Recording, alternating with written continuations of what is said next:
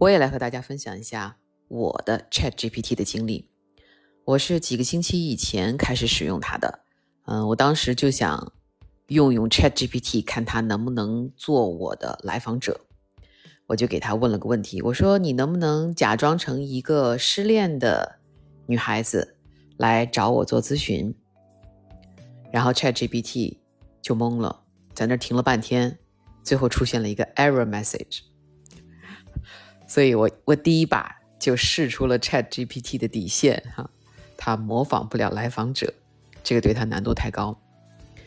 嗯，现在我们也看到好多人都在说 ChatGPT 会取代掉很多人的工作哈，包括特别是文字工作者啦、啊律师啦，甚至初级码农都有可能被取代掉。然后也有人在说心理咨询师也会被取代掉。嗯，但是我的观点呢，在目前是不会的。为什么呢？因为。心理咨询的这个过程呢，更多是对情绪的识别和感受，嗯，而情绪呢，是我们人类大脑哈发育了几百万年发育出来的一个特有的功能，这个功能短时间内是不大可能被 AI 取代掉的，而在真正的呃咨询过程中。人和人之间的这种情绪的互动，哈，在我们人脑中会反映出来，叫做 mirror neuron，就是镜像神经元。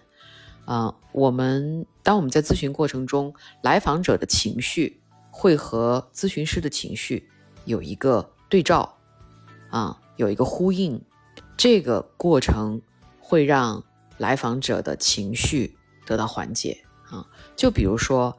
当来访者很悲伤的时候，哈，嗯，那我们通过我们咨询师也能，因为情绪是会传染的嘛，在人之间会传染的哈，但是在和 AI 之间是不会的。当这种传染的情绪在这个氛围中的时候，对方是会感觉到被关心、被关注，嗯，被照顾的感觉，而这个是会对我们的情绪舒缓有帮助的。但是 ChatGPT 是做不到这一点的。